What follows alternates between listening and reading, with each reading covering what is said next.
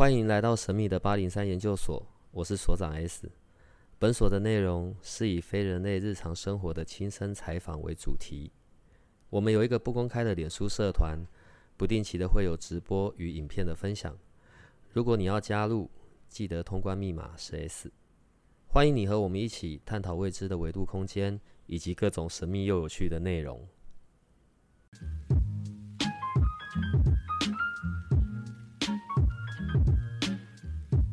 然后，嗯，那个开头是，呃，欢迎来到试驾心得分享的下一期。所以我们要继续把我们还没讲完的，对，我们要把不不呃。可以开车的时候听啊，就是你知道在开车的时候开那个车的时候，对。哪个车？那个就是那个车啊，你旁边是什么车就是什么车。方向盘。对，你们握紧那个打档的时候不要握到错误的档。手排感不要很奇怪握好。对，所以要开特斯拉自动驾驶。然后 记得高速公路的时候不要随便乱试车。我们上次一路一路的批评讨论研究，呃，对，这是研究，这是一个，对，这是一个科学性的节目，好吗？对，我们上次研究到了四号，接下来我们要来研究五号了，好不好？今天呢，跟你们。一起研究五号的，就是我们的 Jessica、窗帘还有思思，话都是他们在讲的。对哦，对我只是在中间主持而已，好吗？嗯，对，都跟你没关系。对，没有没有没有，完全没有。我说了，我妈都说我是路边捡回来石头里面生出来的，我完全听不懂你们在说什么。对我是很对纯洁的，我知道。对，好好好。标准六爻有没有看到？我们身边五号的有哪些人啊？我们共同认识的五号，窗帘，我就是二五。哦，窗帘二五，Larry 是五二，Larry 是五二。哦，所以意思我们对五号的批评指教，我们会有更高的标准。我绝对是奶超好懂变的。没有啊，我们做口碑的啦，不要这样子啦。他说对啊，他真的做口碑的。做口碑的呢。对，而且真的才是那一种，真不想给你不能要的那一种。嗯，对他才是真的那一个。我们上一集说到二爻说真不想给你不不可以要，那其实是假的，他是假皇帝。嗯，假皇帝。二爻是假皇帝。对，二爻是假皇帝。如果他跟你来说，就是他完全是对你开门的，就算他不想要你硬要，他还是会给你。对，但是五爻的话是。我不想给你就不能要，嗯，你还不清楚他什么时候要给，什么时候不给。呃，所以在跟五号，我们先不用去到试试车状态，嗯嗯，先讲相处好了。所以五号其实是最难相处的，是五号。我其实觉得不会觉得五难相处，不能相处。对他们来说，他们其实很务实，他会是你生活中的好帮手，嗯，而且他对你真的很好。就是如果你是他的朋友或干嘛的时候。很多时候很多事情你会想要去找他帮忙，虽然他会翻你那个白眼，骂的死白痴又来了。哎，不要把我 OS 讲出来。就是他们心里在 OS，但脸上表情是镇定的。眼睛看不出来，对你看不出来，对，但是最会么么。我们就会处变不惊，但是心里干话满满。对他已经翻了一百个白眼，这样。然后这种问题不是上次来过吗？二五还会跟你讲，五二不见得会讲，五一也不会讲，不见得会讲。不是，那跟五号要怎么交朋友？很好交朋友啊，很好交朋友，多麻烦他。他每个都很公平，很很很平均。对对对多麻烦他是多找事情给他做吗？多请他帮忙。所以，但重点是他会帮还不会帮？通常会帮。对，通常。因为吴瑶蛮喜欢帮人家解决问题的。嗯，对他们是很务实的人，然后尽量跟他做朋友或交朋友，或者是做事情的时候，嗯。就是以务实的角度出发，不要很梦幻的那种状况。可是当变成了谈恋爱呢？跟五号相处要留意些什么？Jessica 讲的那个什么，他今天会在就是说十八岁的时候送你十八个法箍的时候，这很有可能会是五羊做的事情。对啊，他们很这非常务实啊。对，这超级像五爻会做的事。我可以一个礼拜送呃，我我可以送你七双袜子。对对对，送你七双袜子，然后让你每个礼拜。每天都穿不一样的袜子，嗯，或者是这是在恋爱关系里面，五号会为我这样子做，五号，但我们在关系里，我得为五号做些什么，才能让他你知道神清气爽，然后嗯嗯嗯嗯，怎么样？五号都狮子座，注意不要侵犯他的面子。嗯，五号的形象，你要为他保持好他的形呃，象。在家里可以不用，在外、外人面前一定要保持好。嗯，嗯，这是所有五号人共同的吗？对对对，而且你要做出得体的行为跟语言。男女都一样。嗯，对，刚刚这个嗯就好肯定哦。得体，因为我过去交往几乎都是五爻。嗯，对啊，都是大男人主义的。不能说大男人主义，应该说得体，得体优得体，不要让他在外人面前丢脸。哦，你做的事是不不是你去弄你去弄他让他丢脸，而是你在做的事是要可以为他加分的。他如果带是是也不能让他，就是也不能让他丢，不要触触犯他的那个面子的事情。嗯可是当这个情境回到了床上，嗯，所以一直在床上也要让他很有面子。如果你真的觉得他不行，也不能说。你刚刚这一句再讲一次。如果你觉得他不行，你也不能说。对，你要说你好棒，呃，他也不会相信。你应该因为他很务实对，对所有人都会这样讲吧？你 哦，没有没有没有没有，我我我很务实的，还好他是对我顶多转头说他那边好小，怎么办？就还是会给他面子，我们还是做完了，对，然后转头跟我朋友讲说，但技巧怎么办？他跟好雅琴一样，现在不知道要怎么继续。看看破不点破，嗯对，我们是看破不点嗯破了。因为你你点破一个动作个表情，他都看得懂，你已经听懂了、看懂了五瑶的 OS 就了吧？就看破不点破啊。嗯，除非你不打算跟他相处，你就可以尽情的戳破他。呃，上次讲到四号，嗯，跟五号在床上其实压力也很大 哎。不会压力大，其实他就是那些模式。其实五爻很好相处、哎，嗯，我们现在在讲的是床上，在床上我们也很好相处哦，嗯，所以怎么样都可以。我们在床上要怎么服务好五号的人呢？是五号来服务你、控制你，他让他做好控场，对不对了？嗯对对对，让你让五号控场就好。对，不管他他怎么样，就是得让他控场。是是有的，是我们要有互动；是要是我们互动，要要像朋友一样在丢球，我丢一个球给你，丢一个球给我。对对对我我今天问你，哎，我这样子可以吗？舒服吗？或者干嘛？然后对方有回应，嗯嗯，很棒很好，我们继续。可是五瑶呢，就是你让他发球权全部都在他手上，对不对？嗯，五瑶说过来，你就要过来了。五瑶其实偶包蛮重的，他才是那个嗯，正 说要给你，你才可以要。我想要的时候，五号不想要，我也不可以要。但其实如果你保留好他的颜面，对，其实你可以在五爻世界纵横天下。嗯，但如果你没有保留好，就会有状况。如果是我说亲密关系相处啦，嗯，嗯，就是不管任何状况都得都得让他是主控全场，让他有面子。如果他想他今天想要做小的，你就让他做小的；他今天想做大的，就让他做大的。什么叫小的，什么叫大的？比如他今天想服务你，你就让他服务；如果他今天想要被服务，你就服务他你就。服务他。嗯，立过来胖给他脸上。为什么？为什么觉得跟五号在一起压力很大、嗯，哎，会吗？也也会啊，因为其实对对他来说，呃，他也不会那么直接。对吴瑶来说，他也不会那么直接。他真的想要跟你的时候，他不会那么直接跟你讲，他是会用嗯诱惑或勾引的方式。要有暗号就对了。就是他有办法让你先跟他有告白，啊对对对对对，要要有办法让他这样，他会让你告白。他如果相处的过程中，他是有办法让你跟他告白。嗯他让我跟他告白。比如说他喜欢我，没错，他就会他会让我，他会做到让我跟他告白。我会极尽所能的诱惑嗯你，诱让你讲惑你、出那勾引你一句话。。对，来来来，窗帘怎么诱惑法？哈，举一些例子吧。对啊，这样我们旁边有五号的人在试出讯号，我们才知道啊。可是因为我是身体层面的五，所以嗯我通常如果在试出讯号的时候，其实，在旁人看起来是非常明显，就是我在诱惑那个人。旁边的朋友有跟我讲过，对对对，但是五五五，因为他是二五五的身体就很明显，可是五五爻的头脑就不见得，五一跟五二就不见得。嗯，他其实是越喜欢，其实反而在刚开始不见得能多靠近。怎么样？你们是精神分裂是不是？没有啊，因为他诱引诱你去靠近他啊，他会做出一些状态引诱你去靠近，呃，我家灯泡坏坏了，来帮我换灯泡。太多了。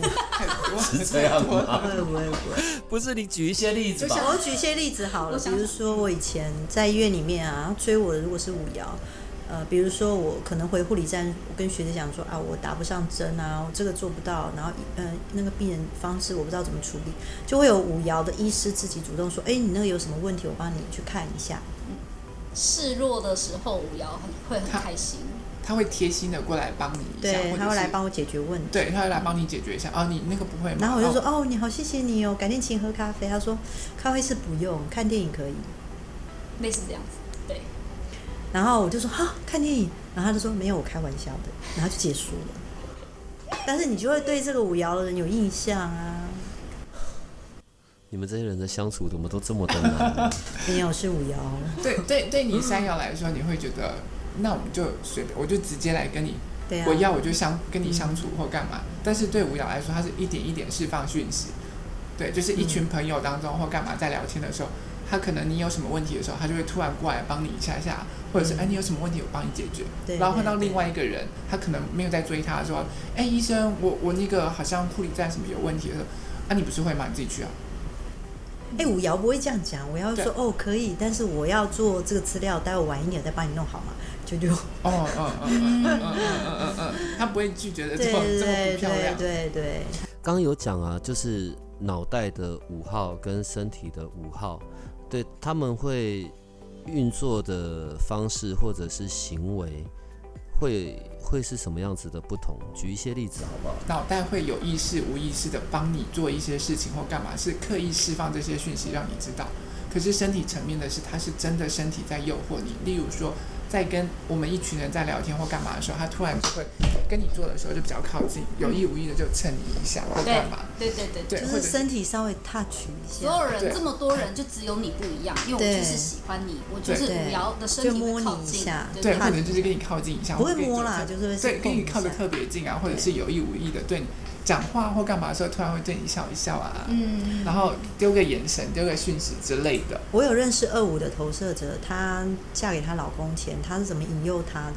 是她只要那个她老公出现，那时候还不是只是朋友，她就特别穿短裙，露出长腿，嗯，然后穿那种漂亮的丝袜，然后然后有一点半露肩膀那样子，嗯，但其他人她就穿牛仔裤加 T 恤。不错，我觉得我要重新来看待，重新来就是算完身边所有的人的喜好。我以前没有这么留意关于人生角色。很有魅力耶，很有魅力。二五三五最厉害啊，三五三五是很敢，很会，他们很会，他也很敢。说，身体也很敢做。嗯，金牌妹就是啊，她身体多好看，三五。连我都会想看的那。所以五号的人身体是好看，他不怕修，他并不担心修 off 自己。应该说他很很能，就是展露出自己的优点。如果当他想要去引引诱对方的时候，对，他知道什么对方一定会想看。是啊，是啊而且他们很会，就是做到点到为止，勾引到你心痒痒的。但是你想要更多，但是他又不给你。要露不露才最美。对，那是技巧。这是五五爻人真的会讲的，那叫高。他们真的会这样做，不像我们四爻都是傻傻的。你要你是我朋友，我全部给你看。五爻的想法就是让你看破手脚，我就去。对，所以在恋爱里面，五号是最厉害的，高手啊，高手，高手，高手，高高手啊！哎，可是等一下，那我们上次没有讲到，那请问一下，那三号示爱的方式是什么？嗯，你说三爻他们其实是比较碰撞，没有就是直接跟你，呃，哦，直来直往就对。对他们也会比较直来直往，但你不要不要或干嘛的时候，他就他就直接 OK 好 fine。他也断很干净，对他断就断很干净，但是并不表示我们下一次没有机会，因为他可能还会不断的去尝试看看。嗯，这样看来跟五号的谈恋爱感觉还蛮好的吧？还不错啊，对啊，就是可以从他的一些就可以知道你们的机会、你们的可能性到哪里去，这样。每个角色对他来说都有他的美感在。嗯，对。好吧，如果你身边有五号的人，那就如果你的伴侣是五号，那就嗯，恭喜你了。对呀，对，然后尽量把发球权丢给他。而且五号蛮在意在床上的时候对方舒不舒服。五号是会注意这件事的。五号会在意对方舒不舒服，他就不是只有自己爽，对他跟你在一起，他就把你的人生都包了嘛。嗯嗯嗯嗯嗯，对对对。他跟你在一起就是照顾你的全家大小，包含你人生。哎，你跟四号做一些。那个区分好不好？对对对，如果五号就是包了你全部，你全家。可是刚刚在讲四号，不是也是像这样子吗？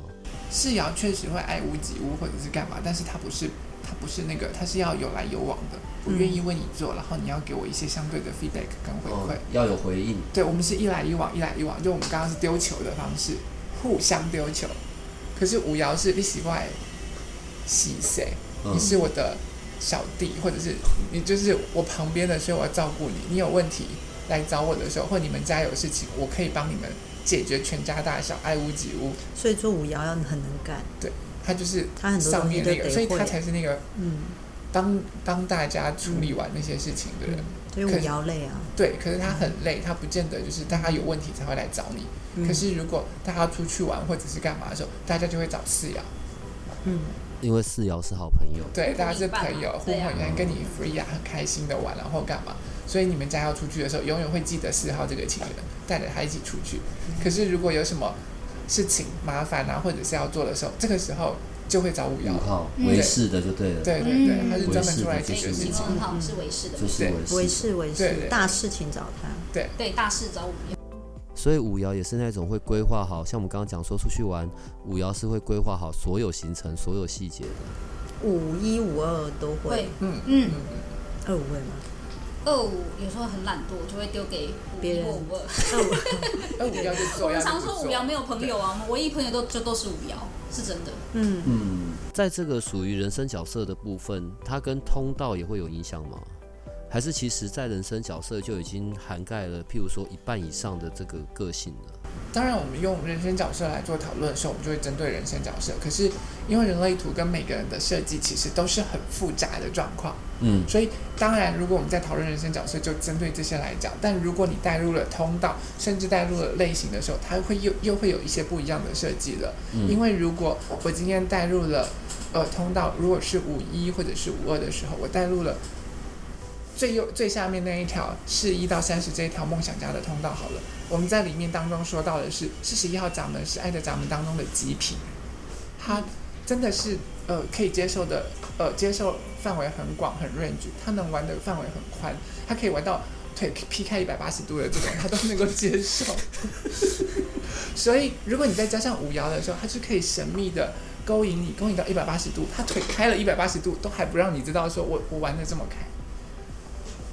你刚刚再说一次，五爻加上通道是，四一到三十这条的话，因为四一到三十这一条是梦想家的通道，啊可是四十一号咱们他在这些的性性啊或者是 range 的对呃这这一方面的话，它其实是很广的，它能接受度很大。一旦它被打开了，它可以做各种尝试。那五爻又可以透过神秘、透过务实的去勾引你，然后带你，因为对五爻来说，他是大众情人，他五爻蛇是大众，蝎美人。五爻是大众情人，对，对，对五爻来说，他是大众情人，他是蛇蝎美人，我可以让你看不透我，然后勾引你。大众情人跟蛇蝎美人都是跟你有一段距离的，他不会那么对对就是他们擅长勾引的他就很方式就是像偶像级。的对对那种。对，对对，所以他不能离人太近，嗯。他要跟人家保持一段距离。对。所以二五跟五二都很躲，嗯，但他的躲是天生的，他不是刻意要什么神秘他就是躲，躲完躲了之后，别人相对就会对他投射，觉得他神秘，他其实就是躲而已，所以神秘是他的神秘是他的一个好的手段跟方式。没有是他的行为造就别人投射他，嗯嗯嗯，哦，所以他自己本身在这部分并他不会没不是有意识刻。意，他其实只是不想跟人家太黏腻对，我们只是。想要有一段距，就是保跟人保持距离。嗯可是这个保持距离当中，别人对我们的投射就是说，哎、这个人好神秘哦，为什么他不能靠那么近看他？对啊就会更想知道。我我用我们上课最简单的方式来讲一到五爻的那一到六爻的那个部分。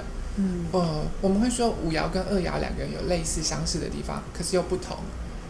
二爻的人他就是在房子的一楼，然后那个那个门窗啊虽然是紧闭的，可是它是落地窗，然后窗帘全部都是拉开的，嗯。所以他以为我脱光光在房子里面，我很 free，大家都不知道我在干嘛。嗯。可是其实外面的人看进去看得很清楚，二爻的人他们在做什么。嗯，因为他没把窗户拉起来。对，可是到了五爻，他就不是这样，他是在二楼，嗯。二楼的那个部分呢，他其实是把所有的门窗都关紧紧的，然后那个窗帘上面就是隐隐约约的透光，你以为你看着知道他在干嘛，或者是是他在做什么，可是你就看见一个影子，你根本不知道他到底在里面做什么。嗯这就是五爻。嗯，这样所长知道为什么叫窗帘了吧？我懂了，好好好。为什么叫窗帘？哦，二号、五号心机都很重，没有，二号没有心机的，二号是活在自己的世界里头有个。角落小生物？对对对角落生物哪有什么心机啊？对，这个二号，说错了二爻是被，看五。号心机重，对对，五号是心机重，没错。哦，所以才这么的诱人。嗯，好吧，那来讲一讲在关系里的六号吧，应该很好相处吧？哦，你们干嘛三个同时叹气？我我我们会说一二三四五都都是活在地球上的人，对对对对对对对，然后六爻的人，他们就是可能是活在脚离地十分对对对大家对，离地觉得外太十公里，空了吧对，他们就是可能在山上吸露水休闲就可以了，不是啦。我一定要在六爻人打死你六爻啊，你六爻身体应该很知道，就是你有多想要，就是抽离这件事情，抽离人群，然后用一个比较广角的方式来俯瞰人类在干嘛。我的六是在后面，因为我是三六哦，所以三在前面，那个代表是我的脑袋；六在后面，那个代表是我的身体。对，所以我的你刚刚问我那个问题，对，有些时候我的确就是很想抽离开所有所有的事情，对嗯所以这是六号的人固定会是这样子的。他们他们会比较需要自己的空间，因为他们需要就是退后一步去看整个世界的这个状况跟那个。对六爻的人来说，他们看事情跟看世界的角度跟前面的一二三四五是不一样的，嗯因为就我刚刚在讲了，我们说五爻的人他在二楼，对不对？嗯，然后在二楼房子里面二楼的那个部分，再来再往上去一点，六爻的人他就在屋顶，他是在屋顶上面俯瞰这一整个世界。嗯，所以他看出去的视角跟我们从一二三四五看出去的世界会不一样。他看到的东西会以他的视角是由高往下看的那个部分。所以我刚刚会说，他就在山上吸露水就够了。不过六爻如果要谈恋爱前，你必须先跟他心灵有共振。哦，对对对，很很心灵什么？对共振就是，soul 要 mate，这是六爻所追求对啊的。要找到可以了解我灵魂的另一半。另外就是，如果你不是跟他有是灵魂的另外一半，还有一个低标就是你要够优雅，嗯哼，六爻不出炉的。对，够优雅就是对。组长这样笑是很有感觉。他们有不是，我只是不好意思，因为我是六号嘛，所以我这时候不能讲我自己太多啊。对，要优雅。他们有三个阶段了。对，嗯，六爻三阶段，这是我们三个阶段。嗯，呃，对他们来说，他们人生有三个阶段，有三种状况，不一样的状况。嗯在三十岁之前呢，他们比较像是两倍的三爻，他们会，呃，不断的跟三爻一样，就是不断的在碰撞，不断的在尝试，他们需要去试着去跟这个这整个世界有所接轨，所以他们在前面会很辛苦，因为他们看事情的角度会变跟这个世界比较不一样，他会用比较高标准啊，比较梦幻、比较抽离的角度在看这个世界，但是他们在跟这个世界接触的时候，因为世界不是这个样子，我们可能会比较务实，或者是他就会觉得说啊，我们做人应该要什么，呃，每个人都要一视同仁啊，都要平等对待啊、之类的这些东西。可是结果发现，去跟每个人接触的时候啊，不是这个样子啊，嗯他好像那个视爻的人跟他就是会比较好，跟其他人就会比较好，怎么跟我有这些分别心？嗯嗯，对，然后他们就会在前面三十岁的时候在碰撞这些东西，所以他们会变得比较辛苦。就是试着去理解这个世界，因为跟想象的、跟以为的是完全不一样的。然后到了三十岁到五十岁的时候，他们会开始呃经历大量的东西的时候，在三尤其在三十岁那一段前后的时候，对他们来说会比较辛苦的部分。然后因为要把前三十岁没有经历完的东西在这边大量浓缩，嗯然后到了三十到五十岁，他们回归到自己世界的时候，开始休养休息的时候，反而这段时间会是他们活得最漂亮、最精彩的时候。然后让他把他整个世界、整个过往的人生开始回顾经历，化成自己的养分。嗯然后，呃，这个时候你就会看见说，他那些那些想法可以带出来，慢慢的去影响这个世界。然后他看事情、看看东西的角度的时候，就会变得比较，呃，比较宏观。我们常常做事情会注意很多细节的地方，可是对他来说，他就会没有看看的那么细，但他都看大方向的东西，你就会发现他他讲话有时候很乐观，可以支持到人，可是有时候讲话又会觉得有点太过乐观，有点太过梦幻。嗯，对，就你出事的时候，他五爻的人就是很务实的帮你解决事情或干嘛，照顾你的大小。可是他就会在旁边没事的，真的，再困难的事情都会过去的。对我想揍人，突然拳头一阵硬。你要一个五爻听这种话，就是对，然后然后就嗯，对，在我们这些日子总会过去，慢慢慢慢慢慢都会越来越好。不过六六爻的确是这样，六爻的确会到五十岁以后，他会有些东西他他试过，他研究过，他知道自己做不到，但是他看到你想做，他会给你建议说，哎，那如果你想做，那你可以做这个，但我做不到。嗯嗯，啊、六爻是是会这样。张六号反而比较辛苦哎，就是一路都要在这种碰撞中，然后去去去了解，去去迎合这个这个世界的的运作的方式吧。然后对对对干话回来之后，对 不对？干话王所以第三阶段就是干话王嘛对。好，第三阶段就变成生命导师这样。对，他会变成生命导师，生命导师对对对，不见得是干话王，也就是生命导师。呃，可是我要先跟你们讲一件事情，就是如果你没有在三十岁到五十岁这段期间好好的修养，把这些东西内化成为自己的养分，再下来去引导的话，那你可能会变成另外一种生命导师。例如在路边躺在那边，然后就给我十块钱之类，然后你就会看到他说，嗯，我人生不要变成这样。就是会另外一种生命导师就对了，嗯，对太辛苦了，最辛苦的其实是六号。嗯，我觉得一到六都很辛苦。好了，作为人类本来就是辛苦的啊、但是当然我们还是要有很多的生命中的学习，才能够去被运用吧。呃，我们不要再讲这么难过的话题了。不会啊难过啦，我又是六爻，所以，所以到底在床上要怎么服务六号？在床上的六号需要什么呢？哎、我我没有认识什么身体六号的、诶但是我认识头脑六号的，嗯。对，家里都是头脑六号的人啊。那那个境界很难理解。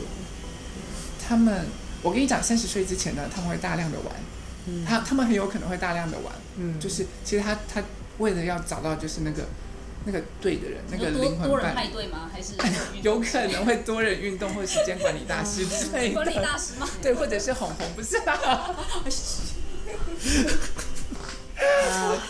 年轻嘛，对不对？年轻过？，对他们他们会在三十岁之后开始慢慢转变，开始真的往内求，然后开始。呃，你不见得一定要在床上去服务他或干嘛，因为对他来说，那可能是不是那么主要或必要，而是他们更追求心灵层面的相伴。嗯可是三十岁之前，他会大量的为了要找到对的人，然后可能就是跟你玩一夜情啊，或者是什么嗯什么、这些都来，但也有可能他会坚守，觉得我就是要找到那个对的人，所以我就是死都不玩开。嗯嗯嗯不过我倒是认识蛮多六二，呃，他们已经有一定年纪，可能五六十岁，他们会跟我说有点后悔，在年轻的时候没有多尝试不同的。身体，哦不是，嗯，尝试多台车，我车子没开够，好可惜啊！啊死，谢谢两位，谢谢两位。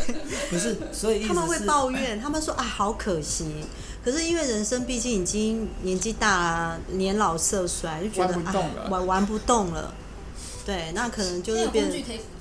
不是你们现在讲的是六号，就是一直要找到那一个人为止吗？他可能在年轻的时候如果没有多尝试，在五十岁、六十岁以后，他可能会有点后悔，会有点后悔哦。嗯，他觉得人生错过了好多风景啊。所以六号的床上对于他而言，只是要确定找到那一个人，他没有所谓被服务的问题吗？嗯，嗯他但是他们又有一个很矛盾的地方，就是他自己内在有一种状况，是我可能永远都找不到那个人，嗯，哦，对，是一种找不到矛盾的拉扯。对，是那种矛盾的拉扯。然后如果只有肉没有灵，那干嘛要肉？对，对，然后吃素就好了。所以他们在年轻的时候，如果都是这样想的话，就很容易吃素，一路一路吃素吃素到六十几岁才在后悔。嗯，没有玩开玩够的时候。对，对，但是如果他们之前有真的就是好好的去 free 解放自己的时候，后面才会开始真的就是收敛去找对对对那个那个 soul mate，、对，那个就是是后悔了？芝麻关芝麻开门，芝麻关门，到 最后连都没有要说话，他六爻，他现在不敢讲话，我还是要弄他。你现在是很后悔，他已经忘记密码。不是，来，所以在这十二种的人生角色上面，好，当然我们刚刚只有针对一二三四五六，当然我们没有去讲到，可是刚刚其实都有提到，不管他是在头脑的部分还是在身体的部分，其实就是就是某种程度也已经代表了嘛。好，那你看哦，我们刚刚只有讲一二三四五六，可是如果加上了前面后面，这时候就变了十二个，这个位置的前后，它在影响的是什么啊？就是如果在前面，它就是比较像我脑袋的思考模式；如果是在后面，就是在我身体会有的本能反应，是这样看吗？对，嗯，就就像你你讲的那个六，因为所长你是三六，对不对？对，三六，所以你脑袋上面就会觉得你一天到晚在犯错啊，在做做各种多多方面尝试或者是干嘛的那种状况。嗯可是啊，对我们旁边的人来看说，你有时候啊，你就会变得比较有抽离的状况，或者是你就会看事情看角度会变得比较宏观，甚至有时候我们觉得你可以回来地球上一下嘛，不要一直住在外星外太空的那种状况 之类的这种这种部分。嗯，对，可是如果脑袋层面是六的那个状况的时候，你就会觉得说，他有时候讲话专门讲干话，然后讲讲的那些就是很抽离，或者是好像不务实的那些东西。对对对，可是他是身体层面的时候，例如说他是二爻，你就有时候就会觉得说，呃，他对你很好的时候，他就很喜欢你，就是靠近你，黏得紧紧的。可是对你不好、不喜欢你的时候，他要躲你躲得远远的。对，那你刚刚说的众生平等了，你你说好的大家都是都都应该要一视同仁的状况呢？那你现在怎么离我离得远远的，或者是你怎么黏那个人黏得特别近嗯嗯的这种状况，你就会你就会看得很清楚。嗯，二爻的身体，嗯，我想问一下你们三位哦，在你们就是呃，你们在人类图的中间时间已经很久了，你们对人类图是非常的呃理解的，就是也会去运用。当然，我想你们三位大概都是各自有不同的。接下来我问的问题，你们可能各自有不同的回答或看法。我想要问的是，运用人类图的这个工具对你而言，嗯，有有什么好处，还是呃，为什么你会很喜欢使用人类图这个工具呢？我我不知道我用“工具”这个字眼对或不对啦。对，你是你是如何看待人类图的？对你来说，它可以协助到的是什么？我我其实蛮早之前认识人类图，然后你说这套这套工具协助的部分是，呃，我觉得我以前不太了解别人在做些什么，或是为什么他行为模式是这样，然后我就会感到，嗯，感到有一点就是，嗯、你不能说愤怒吧，就是想要知道别人在干嘛，因为我大部分时间是还蛮活在自己的世界。嗯，那认识这一套工具，其实我主要是想要看看我自己，我想要了解我自己，然后借由了解自己之后，才开始去了解别人。嗯，哦，原来还有可以这样子的模式产生，这样的行为模式原来是这样子做的。然后再回到我们前面讲的，就是人类图所说的，就是权威跟策略这件事结合起来一起的时候，你会发现自己会比较舒服一点。当然，就是还没有认识人类图之前，我没有也是活到现在还活得好好的，只是这套工具是帮助我比较舒服去展现我自己，还有去认识别人。比较顺利，然后照着我原本就比较轻松愉快的方式在走。对，OK，好，哦，那思思呢？对我来说啊，其实刚开始认识人类图的时候，就像窗帘讲的，我真的是，呃，一开始是想要就是关于了解自己的这个部分。对，那我以前不知道什么是投射者这些类型，所以我在了解这个世界的时候，其实我一直在用投射者的角度来了解这个世界，但是我并不知道为什么我的焦点一直都在别人身上，都在外面。所以当拿来第一次认识人类图的时候，我觉得这是个很新鲜的东西。然后我开始了解，哦，原来我是这样运作的，原来我是这样使用的，然后让我自己有很大的释怀的那一块。对，然后再来我认识自己。对对对，然后就放下，因为我才知道说，原来对我一是，那其实我对这个世界、对我自己、对其他人有很多的美美嘎嘎，有很多的标准条件，但我自己都不知道。然后也是因为这样，我放下了更多的、更多的一些对自己的一些批判啊，或者是对其他人的一些标准。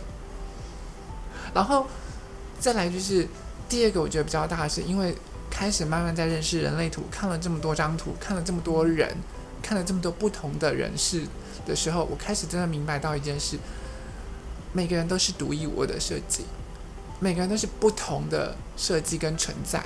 即便那张图再类似，然后因为环境的不同，会有很多不一样的呈现。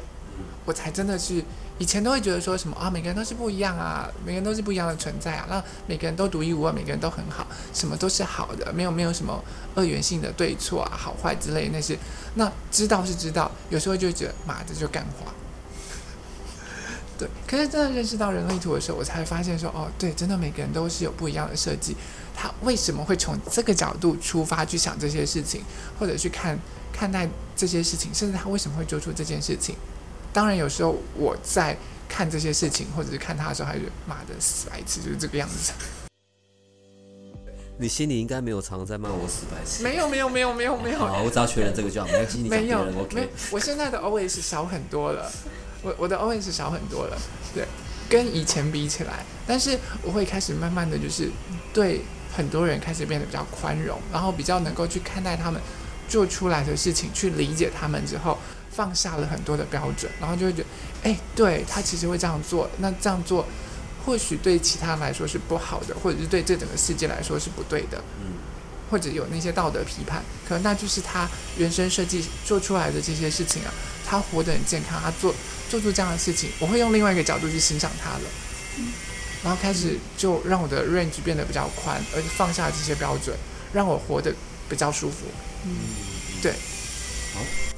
所以 Jessica，当然我我我觉得你你在这边，嗯，好，我们在八零三里面呢，已经谈人类图谈了很长一段时间了，哦，在新的一年里面，重来，我我这边要要要再回回回溯一些，其实，在灵魂事务所这里是有很多不一样的人类图的老师，对，然后都有一些不一样的嗯强项啊，或者是内容。我应该是这样讲好了，可能在灵魂事务所里面有更多是对人类图有兴趣的，甚至是很钻研的。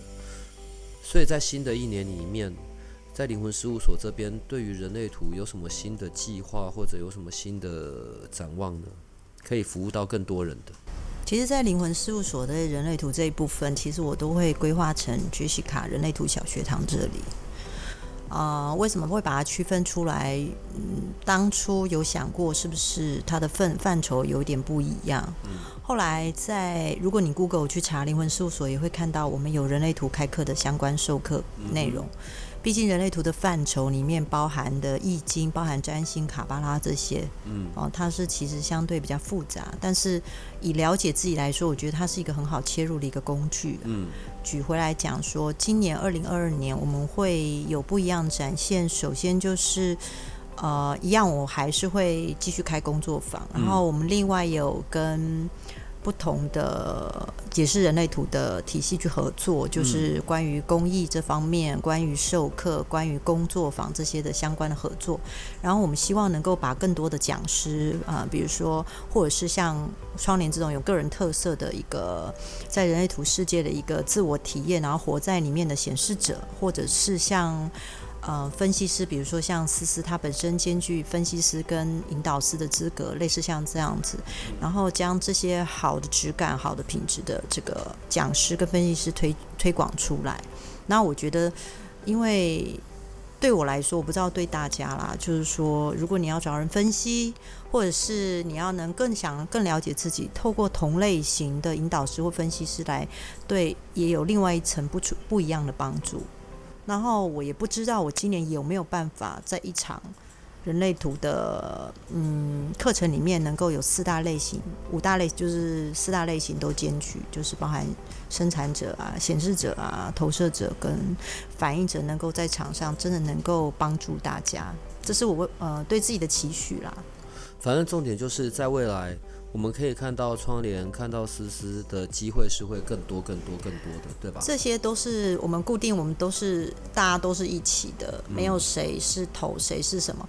但是我们都会固定在 Clubhouse 上面开这个分享，每个礼拜一的八点到九点半。所以今天还要搞一次就对了。三个呢就已经这么可怕了。对啊，一群人的时候。嗯，等一下，可怕是什么回事？是一个称赞，是一个称赞，好不好？Clubhouse 可能还好，但如果同时大家都没办法，因为你知道我们平常可以关麦，在后面偷笑。可是如果是大家一起在场上，哇哦，今天晚上是蛮令人期待的。呃，如果我们的听众你也是有在听 Clubhouse 的，对我会建议的，就是每个礼拜一的晚上，你可以去听那个人类图的大乱斗。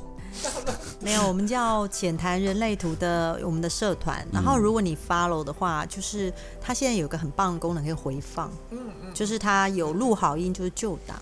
那有些人可能自己在工作啊，或者是在带小孩不方便，在那个时候出现的时候，都可以回放来听。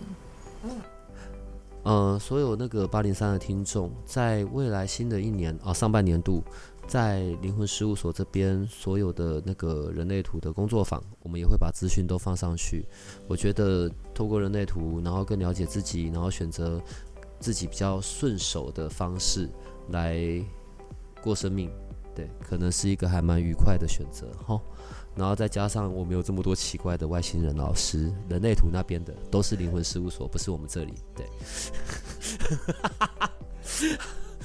哎呦，笑死我了！上一集是是你放弃偶巴这件事吧？每次开始之前在讲偶包，最后结果还是大家最原始的那一面都出来了。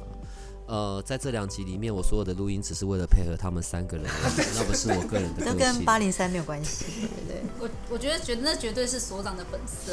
对对对对六爻一定要抽离啊！对呀、对呀，拜，不关我的事哦。所以说，其实最后偶包的是六爻。对，我我不会在这个时间点跟你们作对。好，我们今天就到这里吧。好可以跟我们听众说拜拜了。拜拜。拜拜拜拜。